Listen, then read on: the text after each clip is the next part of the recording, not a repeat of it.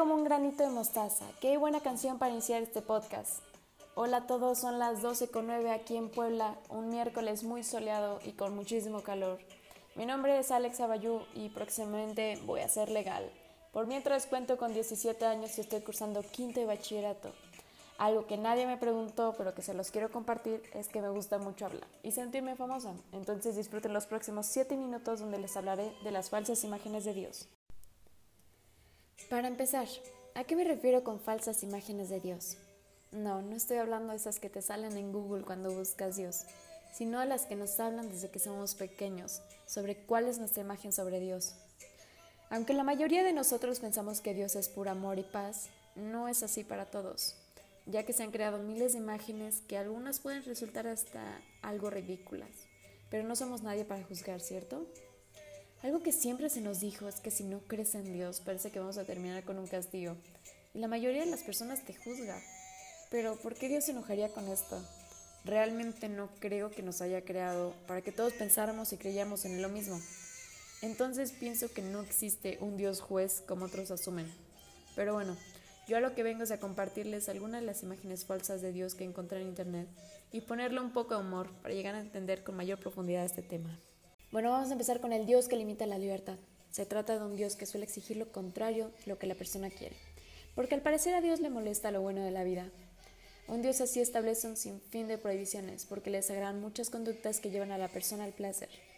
No sé ustedes, pero este Dios me recuerda bastante a mis papás cuando les pido que me dejen vivir la vida loca. Yo en lo personal nunca podría estar de acuerdo con este Dios. Creo que la vida fue hecha para vivir plenamente cada quien como guste. Y a quien no le guste, pues que no estorbe. Y seguimos con el Dios controlador. Empezando por ese nombre, ya sabemos que todo está mal. Si alguien piensa que su Dios es así, no me imagino cómo le va en el amor. Este Dios tiene todo bajo su control, para que nada se le escape de las manos. Un Dios así se apega a una ley que se tiene que cumplir con rigurosidad, porque solo de esta manera puede controlar las acciones de la gente. A mí esto me parece algo muy escorpio de parte de Dios, ¿eh? Un Dios sin novedades. Todo lo tiene planificado, codificado, y la persona solo tiene que seguir las reglas ya establecidas.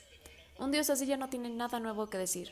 Pero oigan, hasta eso me siento mal de cómo lo describen. Lo siento así como una señora en el VIPS, pensando qué chisme contarle a sus amigas. Pero ya se lo saben todos, entonces no hay ninguna novedad. Un Dios tapa agujeros. Bueno, ahora sí que yo con este Dios me siento como en el meme del perrito diciendo, hola Dios, soy yo de nuevo. Solo acudimos a Él cuando tenemos un problema y así Él lo puede resolver. Un Dios así es el que permanece haciendo milagro tras milagro. ¿Pueden imaginar eso? Dios está más explotado que un palumpa en la fábrica de chocolates. Y cuando ya cumplió con su milagro, ahora sí que aquí se rompió una taza y cada quien para su casa.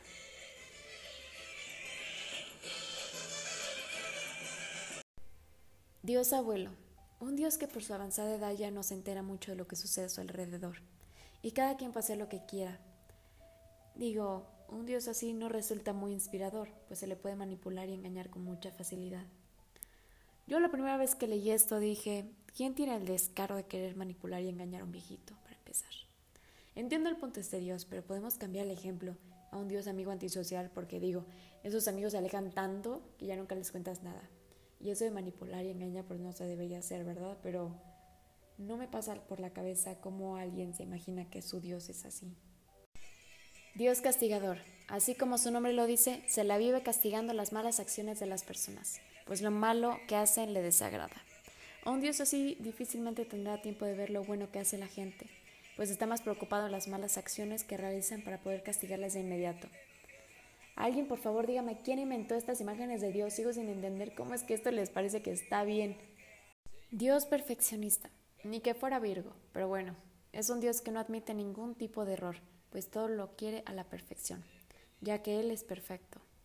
Un Dios así no tolera las faltas por mínimas que sean, pues le molesta grandemente que la gente no haga las cosas correctamente. La verdad es que este Dios sí me caía muy bien porque es como yo y no creo que ser perfeccionista sea malo. Dios comerciante. Ya llegamos con el Dios mentalidad de tiburón. ¿Dónde entregas, Neni?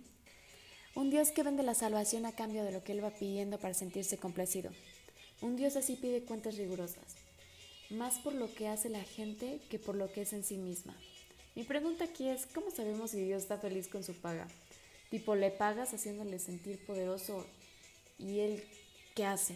¿Ilumina el cielo? ¿Cómo funciona esto? Y bueno, hay muchísimos más ejemplos que podría darles, pero será para la próxima. Ahora quiero tocar lo siguiente. ¿Cuál es mi opinión acerca de todo esto? Yo opino que sí. La imagen que tenemos sobre Dios influye totalmente en la relación que vamos a tener con Él. Yo creo que todo lo bueno viene con un precio. Así que Dios puede llegar a ser bueno, compasivo y amoroso. Pero a veces por miedo podemos llegar a pensar en Él con una imagen errónea. Lo malo no es tú tener esa imagen sobre Él. Lo malo viene cuando quieres que todos tengamos esa imagen y solo esa. Y bueno, para finalizar yo les voy a contar cuál es mi imagen sobre Dios. Y yo realmente no me identifico con ninguna de las otras que leí, pero sino que yo pienso que mi Dios es como mi aire.